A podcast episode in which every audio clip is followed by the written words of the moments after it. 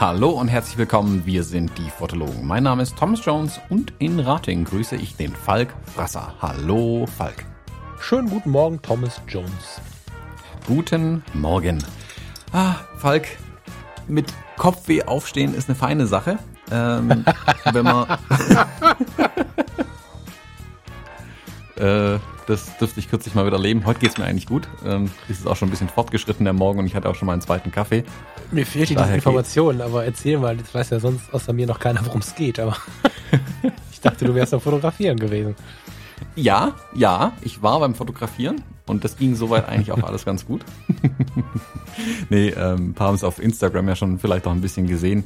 Ich war kürzlich im Weinberg fotografieren oder in den Weinbergen, so muss man sagen an einem Weinberg, hm, in einem Weingarten. Gibt viele Begriffe, hat auf jeden Fall mit Wein zu tun und entsprechend waren auch die Kommentare, die ich über Instagram bekommen habe, ähm, ob man so früh schon mit Wein hantieren sollte und so. Mhm. Äh, das, ja, äh, ich muss aber auch sagen, also immer die erste Frage, trinkst du Wein? Ja. Okay, gut. Ähm, jetzt kann ich schlechte Hörerinnen und Hörer fragen, aber Nö, das reicht mir. Mehr wissen wir ja eh nicht über Wein. Das muss ich jetzt auch als kurzen Disclaimer vielleicht vorne absagen. Also nur weil ich in einem Weinberg fotografiert habe und ich ja generell ein sehr interessierter Mensch bin, heißt es noch lange nicht, dass ich irgendwas davon verstehe. Also da habe ich mal wieder gemerkt, zum einen A, was Weinmachen eigentlich für eine Kunst ist und B, wie wenig ich wirklich drüber weiß. So, Punkt. Das schon mal vorweg. Ich erhebe hier überhaupt keinen Anspruch auf Know-how, was äh, die Weinherstellung angeht. Ich finde es aber spannend, das mal anzugucken. Ähm, ich, äh, der ein oder die andere weiß es vielleicht noch. Ich war Anfang des Jahres, wann war das? Im Mai? Hilf mir auf die Sprünge. Ich glaube, im Mai war das. Habe ich bei diesem Charity-Livestream-Ding mhm. mitgefilmt. Mhm. Und ähm, das haben zwei äh, DJs, ein Veranstalter und ein Winzer haben das zusammen ins Leben gerufen. Ähm, ich kannte bis dato eigentlich keinen von denen, wenn ich ganz ehrlich bin. Also vom Namen waren mir die DJs zumindest ein Begriff. Im Rest konnte ich nicht wirklich viel anfangen. Und das war auf einem Weingut in Essling. Und mit dem Winzer habe ich mich an dem, mit dem jungen Winzer, muss man sagen, da hat er, der Junior übernimmt da ähm, langsam das Geschäft, sagen wir so, oder die Herstellung und das Geschäft dann insgesamt. Und mit dem bin ich da ganz interessant ins Gespräch gekommen irgendwie. Ähm, wir sind hier ja schon eine Weingegend. Ich weiß nicht, bei euch ist Wein ein Thema in der Gegend um Ratingen, Düsseldorf oder? Ähm, ja, auf jeden Fall. Also ich bin. Also Weinanbau. Ich meine, Wein trinken, ja, aber. Äh, Weinanbau, also wir, es ist ja gerade so, dass das in, in dass sich jetzt außerhalb der typischen Weinregion die Leute versuchen und wir haben durchaus auch einen Ratingen Weinanbau. So, wir haben die ersten, die es jetzt versuchen, aber nicht der klassische Weinanbau wie, wie bei euch in der Gegend. Das nicht. Mhm. Okay. Also hier ist es ja so ein hier ist es schon so Dauerthema eigentlich. Also wenn man nach Stuttgart, von mir aus gesehen nach Stuttgart reinfährt, hast du auf der rechten Seite ist eigentlich alles voll mit Weinbergen. Mhm. Und du denkst dir, wow, wie viele Weinberge. Und also zwischen der Bundesstraße und dem Weinberg ist noch Mercedes und das war's dann eigentlich schon. Mehr gibt's hier nicht. Porsche. Wenn dann über die, ja, nee, die sind auf der anderen Seite, die sind links. Ähm, aber wenn du dann über diese Weinberge rüber gehst, ähm, kommen nur noch mehr Weinberge. Also das ist eigentlich ein Riesenthema hier tatsächlich.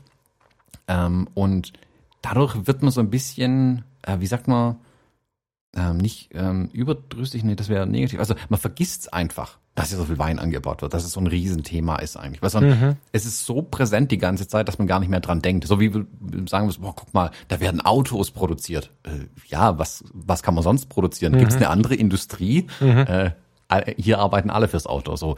Mm, deswegen ist es bei mir so ein dauerpräsentes Thema, aber irgendwie beschäftigt man sich eigentlich zu wenig damit. Das habe ich ja ähm, auch äh, hier in der Corona-Zeit bei so einer äh, Wein online Weinverkostung mal mitmachen dürfen als mhm. ähm, Special Guest nenne ich mal, als der Gast, der keine Ahnung hat. Das war ganz interessant eigentlich und durfte da ein paar äh, ja semi sinnvolle Fragen stellen.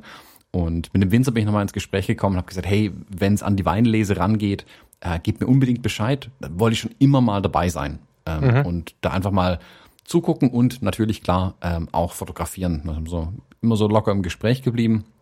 Jetzt hat er mich vor einer Woche, zwei vorgewarnt, hey, jetzt geht's dann langsam los. Mhm. Und haben uns dann äh, ja mal im, morgens in aller Herrgottsfrüh im Weinberg getroffen. Voll gut. Und, mh, und durfte da mal ein bisschen äh, mitfotografieren.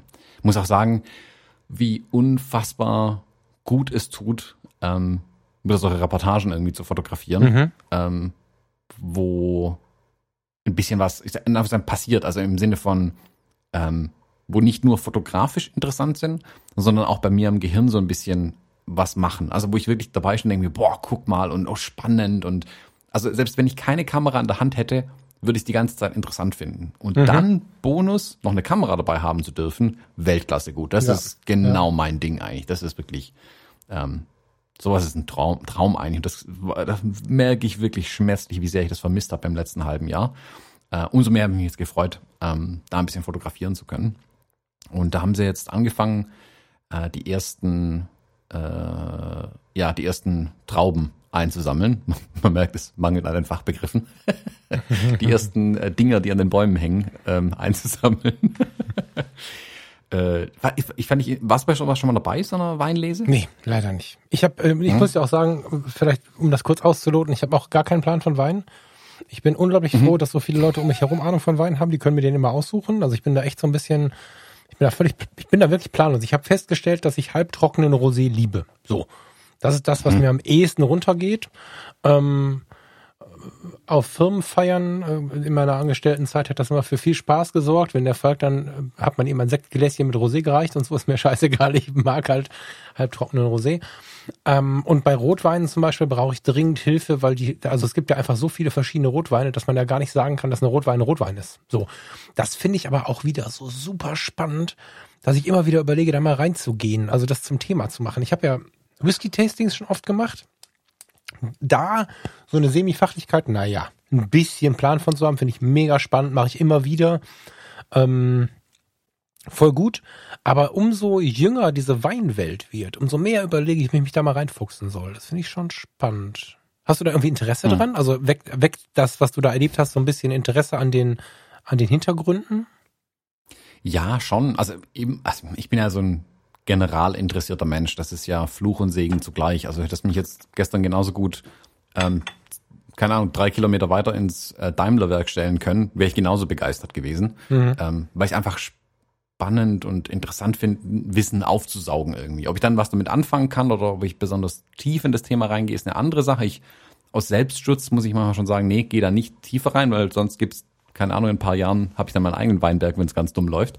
Ähm, Hammer. so eine, An ja, so eine Anfangsbegeisterung ist dann schon immer da, aber ähm, Wein, ich hatte mal so ein Jahr, wo ich mir wirklich zum Ziel gesetzt habe, Wein besser zu verstehen. Also einfach so ein, so ein Mhm. ähm, so zumindest aus der Vogelperspektive so ein bisschen was über Wein sagen zu können, weil ich einfach gemerkt habe, ähm, also da das ist auch schon 15 Jahre her oder so vermutlich, wo ich einfach bei so Geschäftsessen dabei war mit lauter gestandenen äh, Personen, die genau wussten, die den Unterschied kannten zwischen Rot- und Weißwein. So ich halt gerade so ungefähr.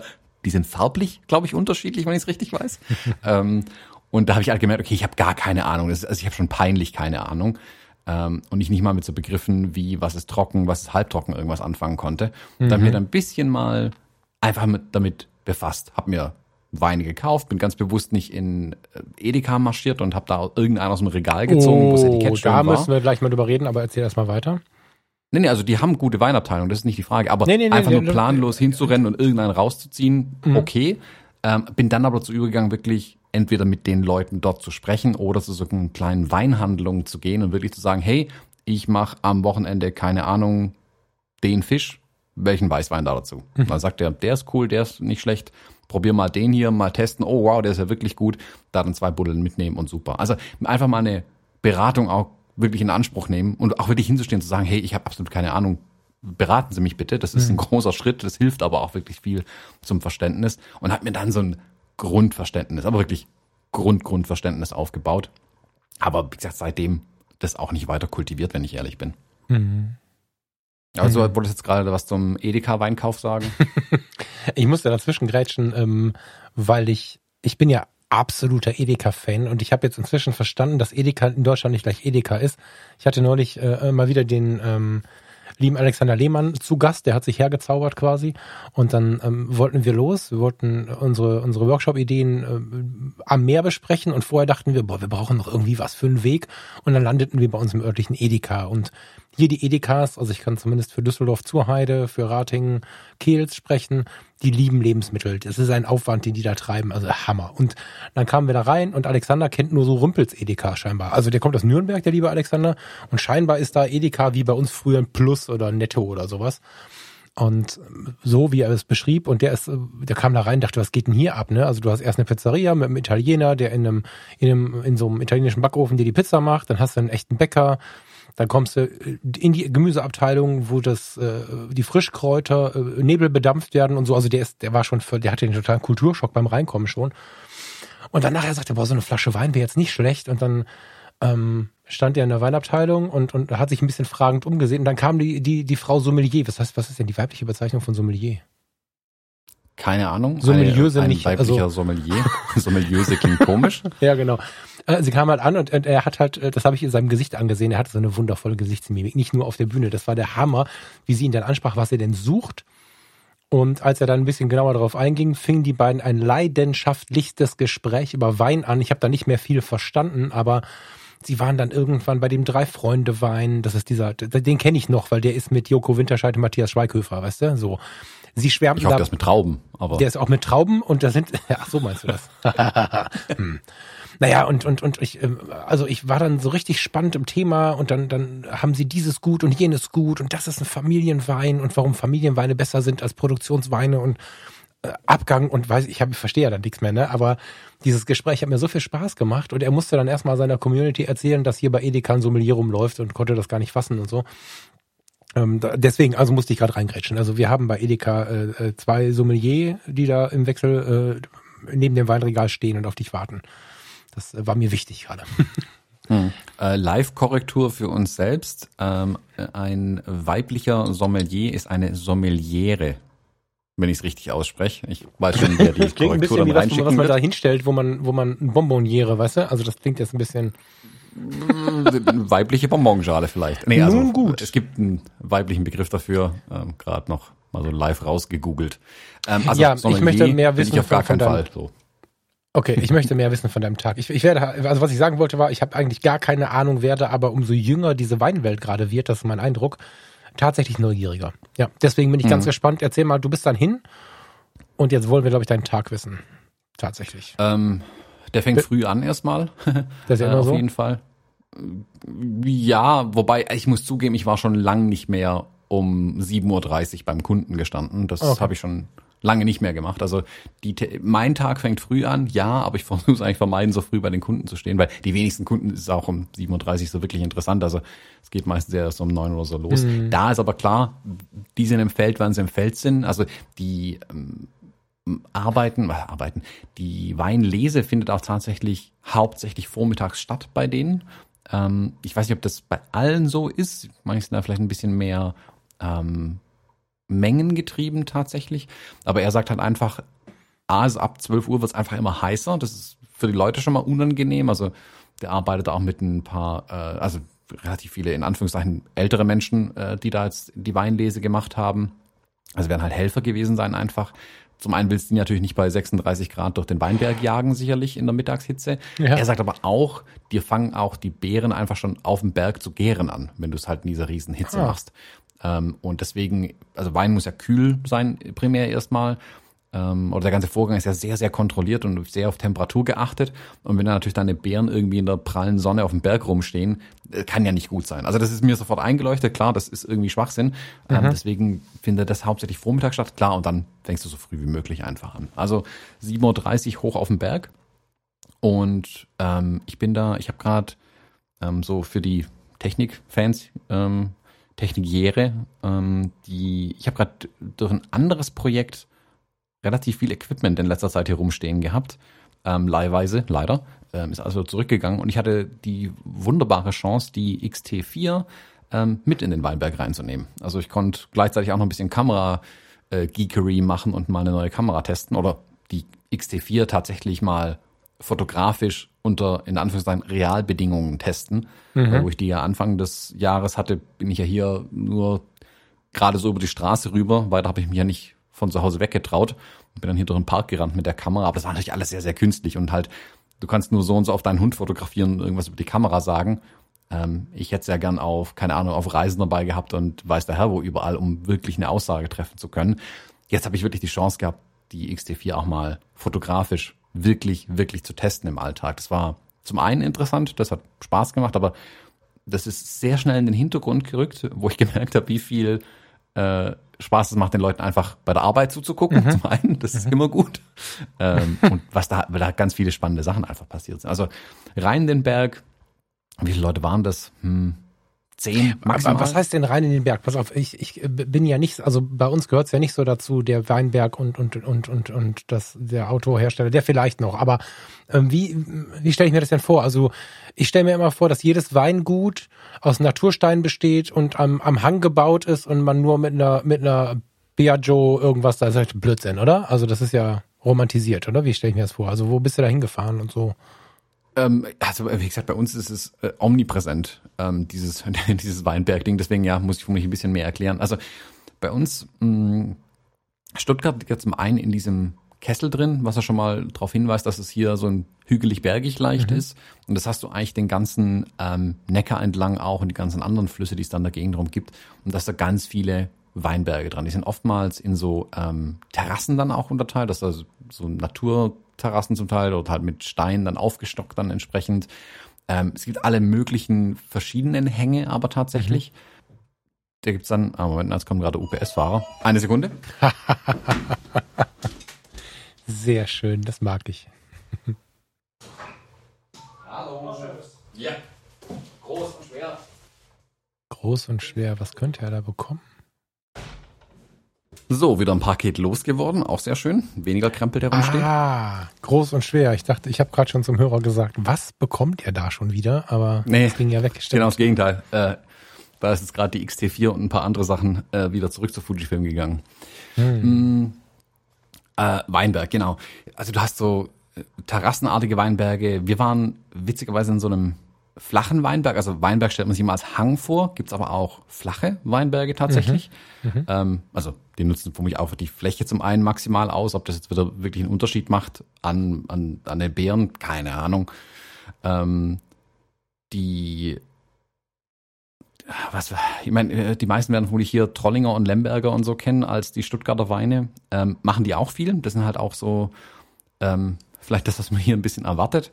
Ähm, aber wie du gesagt hast, der ähm, Max, so heißt er, äh, ist ein relativ junger Winzer. Mm, der versucht jetzt auch ein bisschen frischen Wind reinzubringen. Das finde ich auch ganz interessant, dann zu sehen, wie er, ich sag mal, äh, zum einen Risiko eingeht mit manchen Sachen. Das ist ja so, ähm, also wir hatten jetzt konkret bei denen, ähm, bei der Rebsorte, die wir da jetzt eingesammelt haben, er sagt halt auch, den hat jetzt vor äh, drei, vier Jahren angepflanzt. Das ist das zweite Jahr, wo er eine Lese macht, also wo er wirklich ähm, äh, Ertrag aus dem Berg hat oder aus dem äh, Teil hat.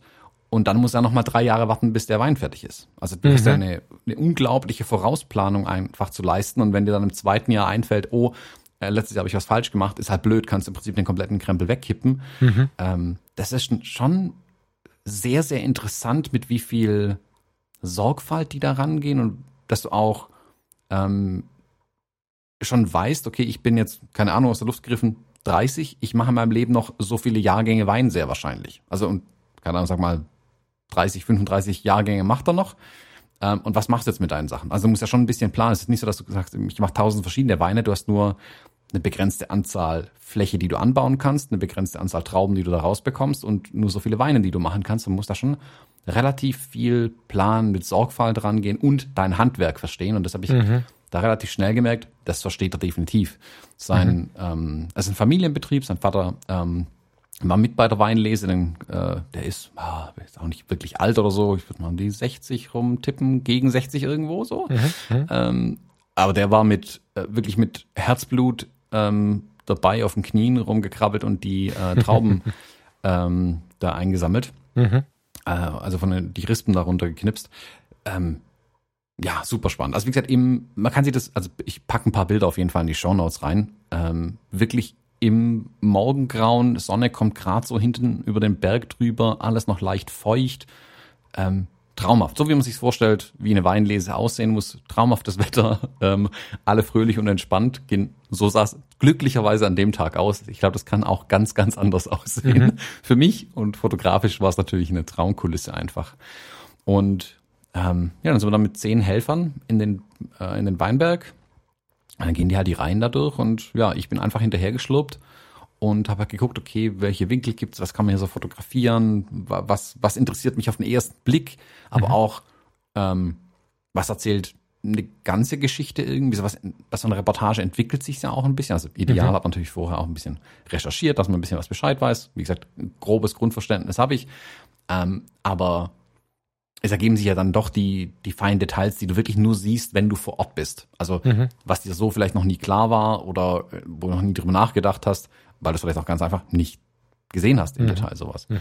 Ähm, und da bin ich dann einfach, ich bin einfach ich sag mal, dran geblieben. Erst war mein Ansatz so ein bisschen mh, hm, fotografisch an den beiden Winzern tatsächlich dran zu bleiben. Also zu sagen, guck mal, was machen die, wie, wie ist ihr ähm, die Handhabung, wie gehen sie mit den Bären um? Wie, mhm. was sind ihre Werkzeuge? Wie, was gucken sie? Also man sieht zum Beispiel, dass sie immer wieder auch so ein Träubchen ähm, probieren. Ich meine, klar, A, sind die lecker, B, ist natürlich aber schon auch ähm, die Frage dabei schon, also wenn man das dann probiert, wie schmecken die Dinger? Wie süß sind sie? Ähm, das testen die ja quasi unbewusst schon alles mit die ganze Zeit irgendwie. Mhm. Und es war interessant, denen so zuzugucken.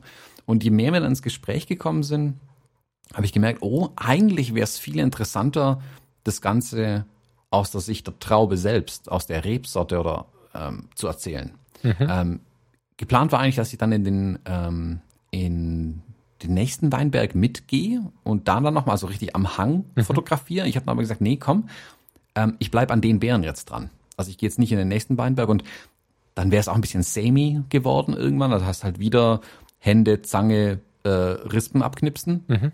Das ist halt genau drei Bilder lang interessant, dann ist es langweilig. Deswegen bin ich eher an, der, an den Trauben dran geblieben, habe geguckt, okay, die kommen jetzt hier in die Bottiche rein, dann werden sie rüber ähm, an den Kelter gefahren. Was passiert jetzt damit? Also dann stehen sie hier im, erst im Schatten wegen Sonne und so, dann müssen sie kühl bleiben, dann müssen sie in die nächsten Bottiche rüber und so. Dann bin ich jetzt eher an dem Wein mal dran geblieben. Dann ist man so ins Gespräch gekommen, dass sie hier halt was Neues versucht, gerade im Moment. Also wie ich ja schon gesagt habe, das ist jetzt ähm, eins von den, ich will es nicht Versuchsfelder nennen, aber ist jetzt kein großer Ertrag, den er hier hat, aber da testet er mal neue Sachen aus, also neue Prozesse, neue, ähm, ist eine seiner älteren Rebsorten auch, die er da hat und testet mit der einfach neue, ich sag mal, Mischverhältnisse an der Maische, wie er sie kühlt, wie er sie lagert und, und, und. Mhm. Da habe ich gesagt, cool, ähm, weißt was? Wir bleiben an der Traube dran. Mhm. Ähm, und ich gehe jetzt dann quasi wieder hin, wenn das nächste Mal was Interessantes mit den Trauben passiert. Nicht mit irgendwelchen Trauben, sondern die Trauben, die ich beim ersten Mal fotografiert habe, will ich wiedersehen, wenn jetzt die Maische mal ähm, eine Weile gesessen ist und dann einfach der nächste Arbeitsschritt kommt. Ähm, und so will ich jetzt quasi dann wirklich, und so wird es dann wohl enden, über die nächsten drei Jahre hinweg also eine Reportage über die Trauben machen. Ähm, wirklich dann bis zur finalen Flasche. Ich habe dann auch gesagt, hey geil, dann lass uns am Ende wirklich, ähm, auch wenn es nicht so mein Ding ist, in Anführungszeichen, die Flaschen fotografieren. Also die Produktbilder von dem Wein würde ich gern machen. Das kriegen wir dann schon irgendwie gebacken. Das sieht dann auch cool aus. Ähm, dass ich den Wein aber so ein bisschen, also klar, es wäre natürlich interessant gewesen, den schon beim Anpflanzen gehabt zu haben, aber der Zug ist abgefahren. Zumindest ab der Lese kann ich die Trauben jetzt begleiten, bis am Ende im Glas landen. Mhm. Voll gut. Mhm. Das finde ich gut. Und dann willst du da auch dann äh, ja halt zwischendrin immer wieder hin und vielleicht auch mal so ein bisschen das Interview dazwischen auch führen oder so. Also willst du da zwischen noch ein bisschen was, was, was besprechen mit den Leuten oder willst du da mal ein Porträt einbauen, wer da so an dem Wein arbeitet oder? Genau, genau. Cool. Also ich habe das, ich versuche ja immer so ein bisschen ähm, sowas als Essay, Foto-Essay durchzufotografieren, so dass mhm. idealerweise der der Reportagetag ähm, steht für sich jetzt, den ich da gemacht habe. Das war das Ziel. Also ich habe gesagt, ich komme hin und wieder mal mit. So war meine ursprüngliche Idee einfach, die Weinlese zu begleiten. Und die anderen Sachen hatte ich nicht so wirklich gedacht. Und dann mhm. wäre so Überschrift Weinlese in Esslingen und dann hier, wie sieht sowas aus? Mhm. Ähm, der Tag kann für sich stehen. Klar, wenn du das jetzt natürlich über drei Jahre verfolgst, kannst du vermutlich ein Buch damit voll machen dann am Ende. Ähm, mal gucken. Vielleicht wird's auch was, keine Ahnung, ähm, um mal irgendwas rauszuhauen. Ähm, aber dann werden natürlich andere Sachen interessant. Auch wirklich mal zu sagen, okay, mal ein Porträt von denen zu machen oder so. Mhm. Und klar, mit denen auch ins Gespräch gehen. Also ähm, der Max war, ähm, der ist selber so ein, kennst du die Menschen, die von dem, was sie tun, so angezündet sind, dass sie es auch allen erzählen wollen, Mhm. was sie tun. Ja, also sehr, ich habe ja. nicht nach einer Führung gefragt. Ich habe nicht gesagt, erklär mir hier mal, was ist hier eigentlich los. Das richtig gemerkt, aus seiner eigenen Begeisterung raus für das, was er tut, will er es mit mir teilen. Also so dieses, guck mal, guck mal, jetzt passiert hier gerade das. Also Mhm. ich habe zum ersten Mal in meinem Leben durch einen Refraktometer durchgeschaut. Das ist Mhm. dieses komische kleine Ding, packe ich ein Bild dazu rein. Da haust du oben Traubensaft rein, guckst damit in die Sonne, dann siehst du eine blaue und eine weiße Fläche und verstehst nicht, was da los ist. Du misst den Zuckergehalt da damit ähm, Ja. in deinem äh, Saft. Total spannend, also diese Dinge zu sehen und eben auch so ein bisschen erklärt zu bekommen. Also warum lässt er an manchen Trauben die Rispen dran? Warum werden manche Trauben von den Rispen gelöst? Warum gibt es da unterschiedliche Mischverhältnisse? Ähm, warum ist der Kelter so aufgebaut, also das Gebäude so aufgebaut, wie er aufgebaut ist? Also viele, viele Kleinigkeiten, die total interessant sind. Du merkst richtig, wie der mit richtig Feuer an der Sache dran ist. Das ist das Schöne, glaube ich, wenn das in einem Familienbetrieb so funktioniert, dass deine Kids wirklich mit so einem eigenen Interesse da dran sind und wirklich Bock drauf haben. Ähm, was Besseres kann da, glaube ich, wirklich nicht passieren irgendwie. Und das ist bei ihm definitiv der Fall. Krass, sehr spannend. Das, Mhm. ähm, also, für, aber für dich ist es ja noch so ein bisschen in deiner Welt unterwegs sein, ne? Das finde ich immer so ein bisschen schade und gleichzeitig super schwierig. Also fällt dir das nicht bei aller Begeisterung trotzdem schwer, wenn es so ein präsentes Thema ist, damit umzugehen? Also schwerer, als wenn du jetzt nach Buenos Aires, um mal beim Kai zu bleiben, zu, zu fahren und da dann sich die Sache anzuschauen, so du, ich meine? Dieser Spirit des Neuen, der anderen Gegend und so. Gar nicht, gar nicht. Ob ich jetzt, ganz ehrlich, ob ich jetzt gestern, ähm, keine Ahnung, irgendwo in Frankreich, ähm, irgendwo in Südamerika oder sonst wo gestanden wäre, mal von der Sprachbarriere vielleicht abgesehen, dass ich nicht verstanden hätte, was sie von mir wollen. Die Begeisterung ist so groß. Also das hat der, der Tag oder der halbe Tag, muss man sagen, ähm, bei der Weinlese hat einen kleinen Urlaub für mich ersetzt, wirklich. Hammer. Also Ja. und, und wirklich vor der Haustür. Und dafür mache ich ja gerne und oft schon Werbung, dass es direkt in deinem Umfeld so viele spannende und interessante Sachen gibt. Aber wie gesagt, man sieht sie einfach nicht mehr, weil man sie jeden Tag sieht. Also für mich Weinberg völlig normal und ich sehe da auch immer die Menschen drin rumrennen. Ähm, wenn du dran vorbeifahren würdest, wäre es was komplett anderes. Also wie gesagt, so sehe ich ähm, schon in Ratingen bei dir völlig andere Sachen. Ähm, Ja, das wo meinte ich da oh, guck mal, was ist denn Ja, das genau. nun interessant? Und du denkst dir, ja, das ist, ist hier immer so. also, ähm, Ja. Und man muss da halt einfach ran. Also wie gesagt, einfach mit den Leuten sprechen und man wird nicht überall unbedingt vielleicht Zugang bekommen. Aber wie gesagt, es gibt eben Menschen wie ihn, die mit so einer Begeisterung und Leidenschaft dabei sind, dass sie die mit anderen teilen wollen. Also ja, es dann ist zu viel für einen schon. Nennen wir ihn vielleicht Und- irgendwie Katalysator oder so. Passt das so richtig? Also ich, ich was du gerade beschrieben hast, ist genau das. Also er zündet bei dir eine Leidenschaft an, die, die sofort funktioniert. Genauso ist ja so, dass man, wenn man alleine etwas beobachtet in einer anderen Gegend, das vielleicht schon super spannend findet, aber dann, wenn man dann noch einen Katalysator dabei hat, ob das zu Hause ist oder woanders, ist halt viel wert. Also ich kann mich gut erinnern, wie du neben mir ausgerastet bist, als ich äh, gesagt habe, als du gesagt hast, ich habe Durst und ich nach zwei Sekunden angehalten habe und gesagt habe, ähm, ich hole mal eben was an der Bude hier, irgendwo im Pott waren wir unterwegs, Duisburg oder so. Und dann sagtest du, woher weißt du denn, dass jetzt hier eine Bude war? Und habe ich nur gesagt, na, hier ist halt alle 100 Meter eine Bude. Also ich kenne mich hier nicht aus. Aber und das sind so diese Kleinigkeiten. Da gab es ja schon Fotoserien über diese Buden und weiß der Teufel. Und solche Kleinigkeiten gibt's ja in jedem Land, in jedem Landstrich. Jede Stadt ist ein bisschen anders. Und sich für eine Reportage einen Katalysator zu besorgen oder wie du äh, das jetzt erlebt hast, einfach über diesen zu stolpern, weil er der Auftraggeber ist oder derjenige, der einen da reingeholt hat, das ist halt Gold wert für Fotografie. Also es ist nicht nur das abbilden können, sondern muss ich auch anzünden lassen für das Thema, finde ich. Ja. Mhm. Ja, genau, man muss es auch zulassen tatsächlich. Das ist vielleicht ein ganz, ganz guter Hinweis Mhm. noch, ähm, dass man das auch reinlassen wollen muss, müssen wollen. Mm, Sich drauf Also, einlassen, ma- meinst du, oder was? Man muss sich öffnen, so. das ist ein bisschen einfach zu formulieren. Ähm, man muss sich öffnen und halt genau hinschauen. Das Ganze so ein bisschen mit, mit frischen Augen angucken. Also wie gesagt, ist ja hier genau das Gleiche eben mit dem Wein oder den, den ganzen Automobilzulieferern. Da gibt es ja unglaublich viele interessante Sachen und deswegen mache ich ja auch so ganz gern Firmenfotografie tatsächlich. Ähm, ich weiß auch, erst vor ein paar Tagen war ich zum Beispiel äh, bei einem Zulieferer, die stellen das Leder her für äh, Lenkräder, Sitze, hast du nicht gesehen. Und selbst das ist super interessant. Da gibt's ja tausend Kleinigkeiten, die ich sofort spannend finde irgendwie. Und ich kann mich da total dafür begeistern irgendwie. Und klar, gibt's hier eine Million Zulieferer, die interessante Sachen machen. Mhm. Und ich sehe da, auch da, also auch im, im Business-Umfeld, ich meine, das ist im, im Weinberg war mein Projekt, das habe ich initiiert, aber auch wenn Kunden mich beauftragen, ähm, ich gehe da total gern hin und mit, mit meiner Neugier, sage ich mal, und meiner Begeisterung für die Dinge, die ich dann fotografiere, ähm, glaube ich dann, dass es auch die eigene Arbeit beeinflusst. Also wenn ich natürlich hingehe, sage, oh, schon wieder so Maschinen, äh, dann fotografierst du irgendwie durch und gehst wieder, kann das handwerklich vielleicht gut sein, aber ich glaube, auch den, den, den Kunden steckst du auch mit deiner Begeisterung ein bisschen an. Und der freut sich ja mhm. immer, wenn sich jemand für seine Sachen interessiert. Das ist mir ganz oft im Gespräch. Gerade Produktionsleiter zum Beispiel ist so meine Erfahrung. Wenn du wirklich eine Frage stellst zu irgendeinem Produktionsprozess, dann kannst du den auch abholen. Und das man kann es jetzt als Gesprächseröffner oder als Eisbrecher irgendwie verwenden. Bei mir ist es aber eher so, ich muss mich irgendwann wieder dran erinnern, eigentlich bin ich zum Fotografieren hier, ich kann hier jetzt keine Filmführung machen. ähm, aber weil ich eben so eine so ein Interesse an den Sachen habe. Also ich finde jede Maschine interessant. Warum, warum ist es so? Zeig mir Finger drauf, erklär's mir bitte. Mhm. Ähm, ich will das morgen bedienen können. Ja, das Kindliche ähm, so ein bisschen auch noch zulassen. Ne? Und was genau, total genau. wichtig ist, finde ich, wenn du in so einer Reportagesituation bist, dass du äh, von dir weggehst, beziehungsweise dich öffnest. Also das ist immer so ein Thema. Ich kann ja mich vorher programmieren und denken, boah, was habe ich jetzt einen Tag vor mir? Ich interessiere mich gar nicht für Wein. Ne? Und dann hast du dich vorher schon programmiert, dass der Tag kacke wird. Oder ob du dich einfach wirklich versuchst zu öffnen, obwohl du irgendwo bist, wo du eigentlich glaubst, dass es gar nicht so spannend ist. Ne? Ich habe ich hab mir mal ähm, lange, bevor ich da Zivildienst gemacht habe, durfte ich mal so eine Vorfeldfahrt auf dem auf dem Vorfeld vom Flughafen Düsseldorf machen oder ich durfte mal die Produktion vom Sprinter anschauen. Der Mercedes produziert den Sprinter ja bei uns in Düsseldorf.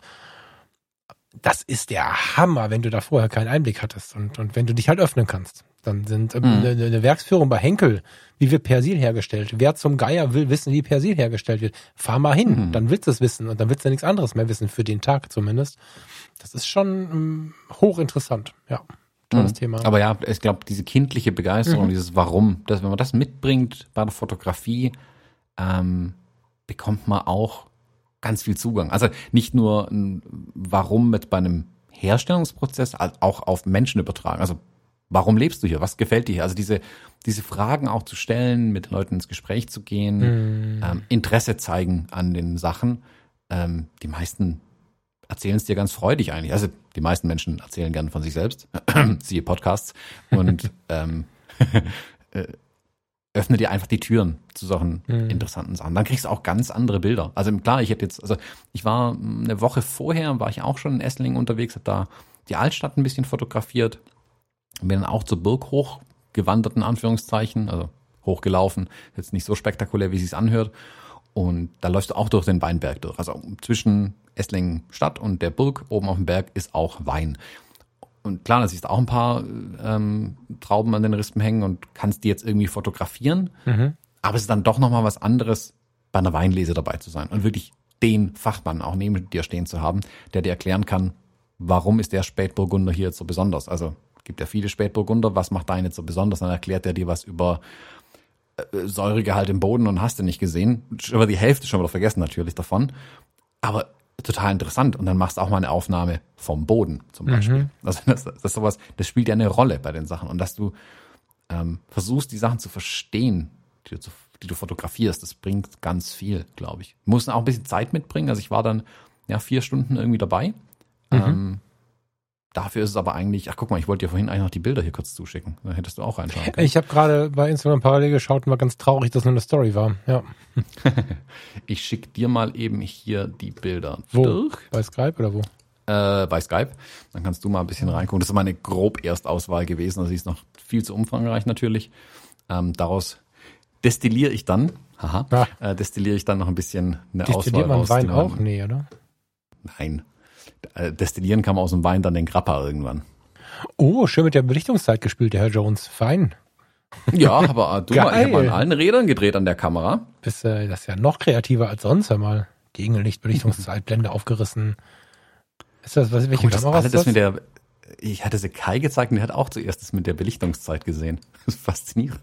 Nee, das also, benutzt halt keiner spannend. mehr so richtig. Ne? Ich bin da neulich, äh, ist mir neulich mal wieder so aufgefallen. Ich stöbere in meiner ab und zu ja mal erwähnten Foto-Community und stelle fest, dass ich da einen User gefunden habe, der sowohl die Brennweite sehr gewählt hat, also da, da hast du halt zum Beispiel ein Porträt und du siehst im Hintergrund zulaufende Linien von einer Mauer zwischen, also dass du, du siehst den Fotos an, wie bewusst die Brennweite gewählt ist, also so richtig bewusst.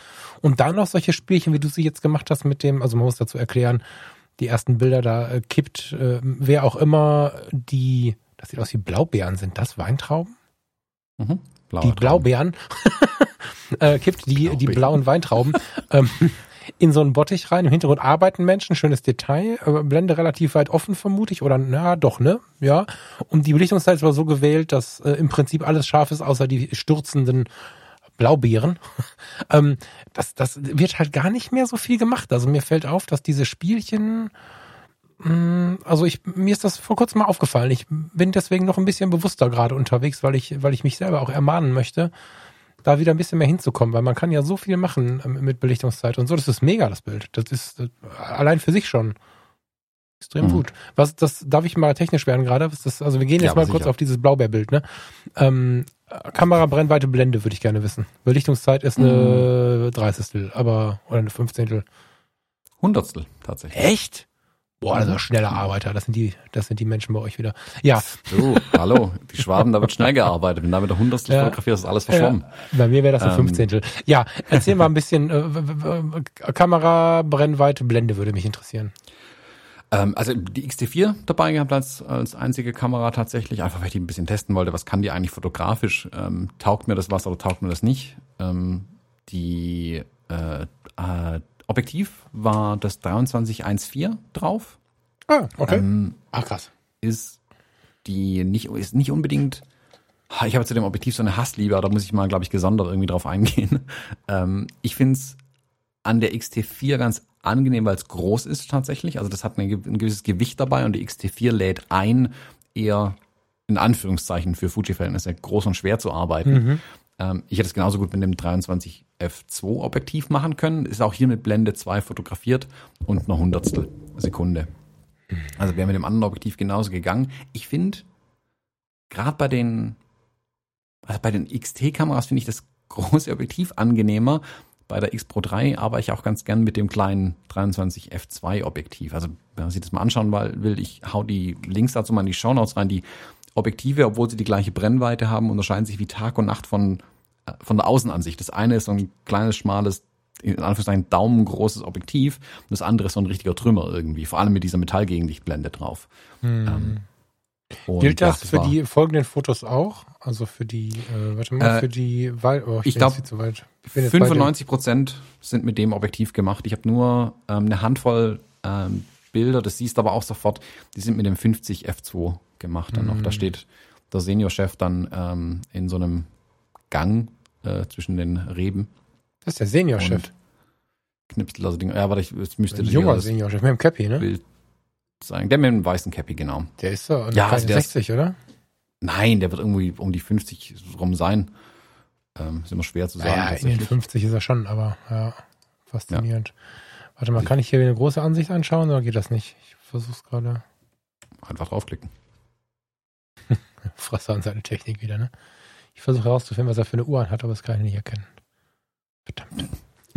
Ungefähr das unwichtigste Detail. Nein, nein, ähm, nein, das ist sehr wichtig, aber ich kann es nicht erkennen. Verdammt.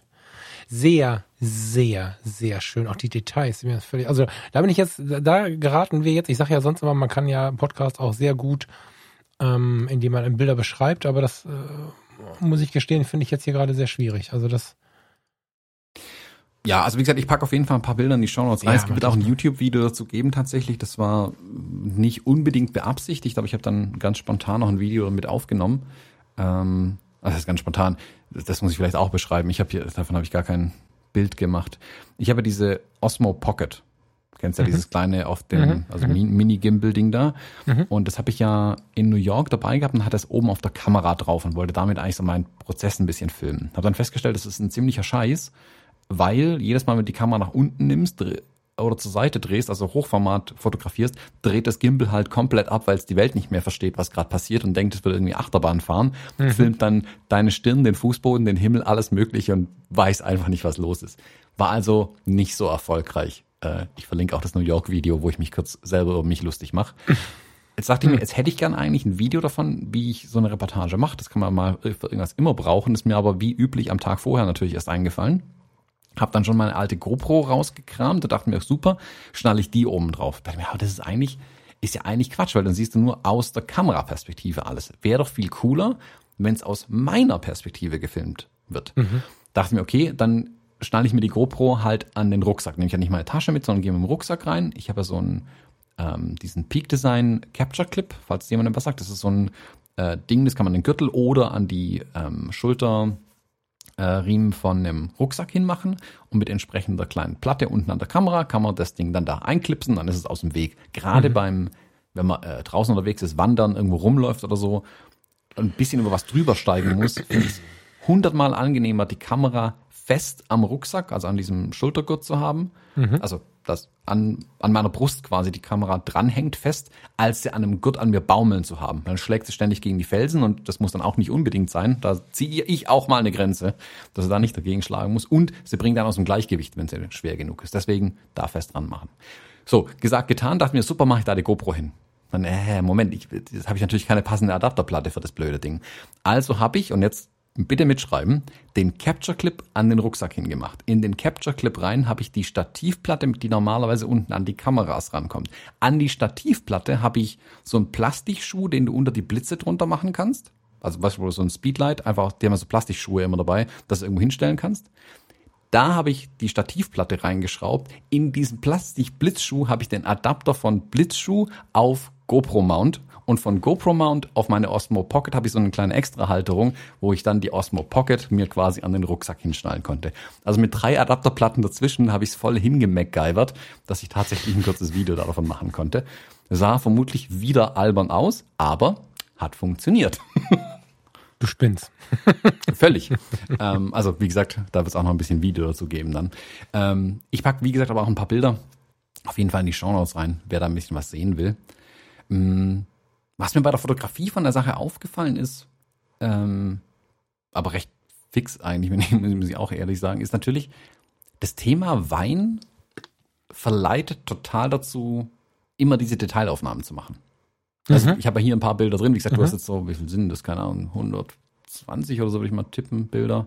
Ah, vielleicht noch ein paar mehr. Ich sehen? Ich weiß gar nicht. Ich das irgendwo? Ah, 240 immerhin. Also das ist schon ähm, ein Brocken, was du mir hingelegt hast, ja. Ja, das sind, also, das, du, also was Falk jetzt gerade sieht, sind ganz, ganz viele Sequenzen, wo ich aus einer, wo vielleicht nicht mal ein Bild rauskommt am Ende, ist jetzt hier sieben, acht Bilder, neun Bilder zum Teil irgendwie drin. Also hier, wo die Traum in der Hand hält zum Beispiel, sind eins, zwei, drei, eins, zwei, drei, neun Bilder, ja. Von einem Motiv eigentlich. Das ist nur so meine erste Auswahl, die ich hier mal reingeknallt habe, damit ich mal drüber gucken kann, nochmal für mich.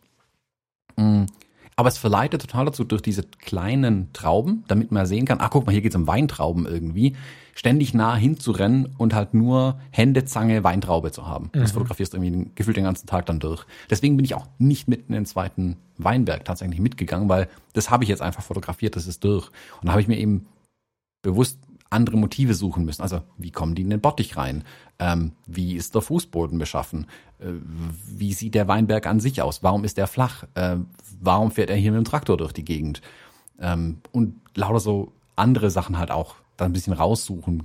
Ähm, ja, der, dieser Produktionsprozess ist tatsächlich auch, also ich glaube, wenn du das bis zum Ende bringst und ihr macht was draus, das möchte ich euch jetzt mal empfehlen, ein Büchlein, ein, ein was auch immer man daraus machen kann für das Weingut, wie auch immer, wenn ihr da was draus macht, bringt es halt auch, also den Produktionsprozess habe ich noch nie gesehen. Ich weiß jetzt auch nicht, was er da für eine Eiswürfeltüte befüllt. Kannst du mir vielleicht sagen, was das ist? Er hält da unter zwei so Wasserschläuche, hält er so eine, ist das eine Glasplatte oder was ist das? Eiswürfeltüte? Das sieht aus wie so eine Eiswürfeltüte. Ja, guck mal, Thomas. Das sieht aus wie so eine Eiswürfeltüte, oder? Guck mal hin. Was du meinst, äh, um es kurz den Hörerinnen und Hörern zu erklären. Es gibt so Plastikschläuche in Anführungszeichen, die man mit Wasser befüllen kann und dann kann man die in die Tiefkühl äh, Tiefkühltruhe legen, dann werden da Eiswürfel draus, die sind in so einer Folie drin. Also nicht diese Plastikbecher, diese Hartschalenplastikbecher, sondern so, nur so eine weiche Tüte quasi. Genau. Was er hier in diesen Bottich oben reinstellt, äh, sind quasi äh, Kühlregister, das ist der falsche Begriff, aber Kühlrippen, mehr oder weniger. Das ist praktisch ein riesiges Metallding, wo kaltes Wasser oder Kühlmittel durchgeleitet wird, in dem Fall kaltes Wasser, weil kein Kühlmittel im Wein bitte. Ähm, damit wird der Wein quasi kühl gehalten, also die Temperatur kontrolliert vom Wein. Also unter mhm. Kontrolle gehalten, so muss man sagen. Äh, Eiswürfel. Ja, das sieht so aus, finde ich. Aber genau, das ist einfach. Man kennt es halt gar nicht und, und das macht es halt äh, spannender dann, ne, finde ich. Ja. Mhm. Ja, auch was da, auch was du alles können musst. Also du siehst ähm, den Max ja wirklich an so einem Tag gerade noch Wein knipsen, dann so ein kleines Transport ähm, Raupenfahrzeug durch die Gegend fahren, dann fährt er mit dem Trecker, dann fährt er mit dem Gabelstapler, dann steht er plötzlich im Weinbottich drin, ähm, dann handhabt er mit weiß der Herr was alles für Ding, dann hat er plötzlich diesen Refraktometer in der Hand. Klar, alles sein Handwerk, er ist Winzer. Aber ich fand es total spektakulär, wie viele unterschiedliche Dinge der eigentlich in Anführungszeichen fast gleichzeitig machen muss da drin Mhm. irgendwie. Mhm. Voll geil. Und wie viele Maschinen alles dazugehört und so weiter. Also ah, super interessant, wirklich. Also ich habe ja, Ah, ähm, da, darf ich kurz ein Off-Topic, also das ist nicht ganz Off-Topic, aber so ein bisschen. Also ähm, ich habe ja vor ein paar Jahren mal so ein Whisky-Tasting geschenkt bekommen. Hast du sowas schon mal gemacht? mhm. Und ich weiß nicht, wie das jetzt bei dir war, aber bei, bei uns war das so, da lief dann leise Musik, es ging um schottische Whiskys und, und ähm, es, es lief schottische Musik im Hintergrund, es ging viel um die schottische Geschichte, um die Geschichte des Whiskys, warum alle Whisky äh, sind das? Nee, Weinkältereien, Whisky, was sind's dann? Whisky Sind Destillen. Destillen zur gleichen Zeit eröffnet haben, scheinbar, was nicht so ist. Das lag an einer Gesetzesänderung und ganz viel Hintergrundwissen. Wie hat früher das Leben dort stattgefunden? Wie ist es eher heute? So, das war super, super interessant und spannend und hat total Lust auf diese Verkostung gemacht und zu verstehen, was ist dahinter, was, was woher kommt dieser Geschmack, wie ähm, kommt es zustande, dass der jetzt rauchig ist und der andere nicht und so. Ähm, da muss ich, ich habe das jetzt, glaube ich, zum achten Mal gemacht insgesamt, zum dritten Mal jetzt neu bei einem kleinen Laden hier in Rating und ich find's immer weiter interessant und das ist ähm, beim Wein, glaube ich, ähnlich. Ich habe noch nie so eine Wein, so eine Weinfortbildung, da gibt's ja auch so Seminare und Verkostungen und so, das habe ich noch nie gemacht, weil ich da immer so ein gewisses Vorurteil hatte. Vielleicht muss ich das nochmal überdenken. Ich habe irgendwie gedacht, da rennen nur Leute rum, die sich reden hören wollen, aber das ist, glaube ich, das ist, glaube ich, ein Fehler. Da habe ich einfach die Leidenschaft nicht zugelassen, die andere Leute haben. Und das ist ein böser Fehler, denke ich. Also da muss ich nochmal drüber Mhm. nachdenken, ob ich das mal machen möchte. Mhm. Mhm. Also kann ich jedem wirklich nur empfehlen, solche Weinproben ähm, wirklich mal mitzumachen. Das erste, was ich in der Art gemacht habe, und das ist wie gesagt auch damals, wo ich dann gemerkt habe, ich habe wirklich absolut gar keine Ahnung, ähm, war eine Blindverkostung Mhm. bei einem Weinhändler. Und das heißt, du siehst auch den, also du siehst in dem Glas, aber du siehst jetzt nicht die Flasche, das Label, du kannst gar nicht drauf schließen, was du eigentlich bekommst, bis du halt dann wirklich deine Sinne aktivierst, mal dran riechst, ein bisschen kleinen Schluck nimmst, drauf rumkaust, ein bisschen dran schmeckst und so. Und dann erklärt er dir, was passiert hier eigentlich alles gerade. Auch wie man an einem Wein riecht zum Beispiel. ist ja auch ein, kann man auch falsch machen, habe ich festgestellt. Ja, ja. Ähm, das ist schon interessant, da ein bisschen auch ähm, sagen wir, Know-how aufzubauen, in Anführungszeichen. Für mich halt, weil Wein doch so ein Dauerthema ist. Also Wein begegnet dir ja ständig irgendwo und oft. Ähm, ich finde es halt auch so spannend eigentlich, oder was mich halt so, was mich dazu getrieben hat, mich mehr damit zu befassen, ist, dass ich einfach gesehen habe, hey, ich koche total gern. Wenn es aber darum geht, wenn ich jetzt einen Wein dazu irgendwie reichen sollte, zu dem, was ich gekocht habe, völlig schwarzer Fleck, ich habe keine Ahnung, was ich da hinstelle. Also Mhm. grüne Flasche oder braune Flasche, Achselzocken. So. Hast du, ähm, entschuldige, ja? Ja, ja, ja, also deswegen habe ich mich damit tiefer mal befasst tatsächlich. Ja, ähm, ich bleib dabei. Die Leidenschaft muss man ernst nehmen, wenn andere Leute sie haben. Und es ist total spannend, was Leidenschaft in einem dann auch wieder auslösen kann. Da muss man halt überlegen, woher, ja, was ist jetzt lauter? Die Leidenschaft, der reine Geschmack, eine Mischung, Storytelling, geht ja durch diese ganze Genussecke, ja. Und ich möchte mal beim kulinarischen Genuss bleiben, bevor wir jetzt hier ganz komisch abschwenken. Aber, aber hast du schon mal The Taste gesehen? Mhm. Ähm, das ist ja eine Show im Fernsehen. Ich wüsste gar nicht bei welchem Sender, müsst ihr euch googeln, wenn ihr das nicht wisst. Das ist äh, eine relativ populäre Sendung im Fernsehen, wo äh, Gäste, Kandidaten, will ich sie nennen. Also es gibt ein paar Starköche, die sammeln sich ein Team zusammen und äh, in diesem Team wird dann quasi um die Wette gekocht, um das mal sehr vereinfacht zu sagen. Und es geht in der, in der Entscheide, also da, wo man die Leute aussucht, geht es darum, dass jeder so sein eigenes Gericht präsentiert und die stimmen halt immer ab, was schafft derjenige. Und The Taste, äh, also das Ergebnis befindet sich immer auf einem Löffel. Also die haben einen so einen etwas größeren Löffel und das, was sie kochen muss, auf einen Löffel passen, ist aber ein gesamtes Gericht. Also vielleicht guckst du es parallel mal kurz bei, bei Google äh, nach. Und am Anfang dachte ich, was ein behämmertes Konzept. Und ich gucke das inzwischen, obwohl wir eigentlich uns vom, vom Privatfernsehen fast ganz abgewendet haben, mit totaler Begeisterung. Erstens, weil ich sehe, mit wie viel Begeisterung die Menschen da am Herd stehen. Noch viel mehr als in den anderen Formaten und auch in den anderen Kochformaten sieht man es mitunter, mit wie viel Begeisterung die Leute da stehen. Bei The Taste ähm, wird sowohl den Kandidaten als auch den Köchen selber erlaubt, auf ihre eigene Art und Weise mit ihrer Leidenschaft auszurasten. Also wenn ich Tim Raue höre, bei The Taste jetzt gerade aktuell ähm, jedes Mal dabei, jedes Mal, ich glaube schon, ne? Ja, Tim Raue steht dann da und findet Begrifflichkeiten für einen Löffel mit Essen, wo ich einfach sagen muss, ich möchte dem Mann den ganzen Tag zuhören. Der soll mir einfach den ganzen Tag irgendwelche Gerichte erklären, wie sie für ihn schmecken. Und der bringt da eine Poesie in, in dieses Thema und hat eine Leidenschaft damit. Das ist manchmal zum Heulen. Und auch so seine Mitstreiter, Frank Rosin, Tim Melzer, da sind ja ganz viele spannende, Alexander Herrmann, Hermanns heißt der, glaube ich, ne? Ganz, ganz spannende Leute, die in einer Leidenschaft davon erzählen und das ähm, ist total ein anziehendes Format. Und ich finde, das wird beim Wein auch gerade sehr viel lauter und es wird viel mehr ja zugelassen, solche, solche ähm, poetischen Ausbrüche irgendwie äh, dann zu vollziehen. Ne? Und es ist ja auch so, Wein wird irgendwie cooler, um mal zurück zum Wein zu kommen ähm, bei dieser Diskussion, die wir da mit der Sommelier, Sommelier Sommeliere, Sommeliere, Sommeliere hatten, ja. ging es dann so um Promi-Weine und sie haben sich dann unterhalten, naja, macht das jetzt Sinn? Was, was ist zum Beispiel mit dem Wein von, von Günther Jauch, ähm, Thomas Gottschalk oder die drei Freunde? Das sind die drei Freunde, ne? Das ist dieser Wein, ähm, mit äh, Juliane Eller kennen die Weinfreunde und Joko Winterscheid und Matthias Schweighöfer die Fernsehgucker und die haben sich halt zusammengetan. Juliane Eller ist so, so, eine, so eine ganz, ganz tolle Winzerin, die man wohl kennt, wenn man sich mehr mit Wein auskennt als ich, scheinbar. Und sie waren so schlau, um sich hinzusetzen. Ähm, entweder haben sie sich die Freundschaft daraus gebaut oder sie waren Freunde, das weiß ich nicht. Aber sie haben sich zusammen hingesetzt und haben gesagt, okay, pass auf, aber ich als Joko Winterscheid und ich als Matthias Schweighöfer habe eine Marketing-Power, die Wahnsinn ist und haben da jetzt mit ganz viel Leidenschaft das zusammengezimmert, was am Ende, so wie ich jetzt gelernt habe, in der Szene hoch angesehen ist. Und ja, dass, dass da jetzt ein bisschen mehr Bewegung reinkommt, lässt, also ich sehe mich da sitzen irgendwann. Ich mache auch noch 20 Whisky-Tastings, aber ich sehe mich demnächst beim Wein sitzen. Spannend. Hm. Ja, ist auch, ich meine, äh, also manche Sachen schmecken einem ja auch einfach nicht. Also wer, wer jetzt keinen Wein mag, muss ja nicht unbedingt trinken. Ähm, aber es gibt ja in vielen Bereichen, also dass Leute da wirklich leidenschaftlich dran sind, sei es ähm, an Bier oder Wein oder Essen, auch wenn wir von ganz vom Alkohol mal weggehen, gibt ja auch andere Genussmittel. Ja, das ähm, habe ich halt versucht hier, mit The Taste. genau, wir haben hier zum Beispiel, ähm, sagt der Jörg Geiger Manufaktur was? Ich glaube, das ist ein totaler Lokalheld irgendwie. Ähm, ich google das, also so, der sagt mir nichts, nee, aber ich google das mal. Nee, ich glaube, das ist wirklich eher hier ein kleines Ding irgendwie. Hier Spezialitäten aus altem Apfel. Was? Genau. Der macht alles aus Apfeln, äh, aus Äpfeln, so ist das richtige Wort. Haha.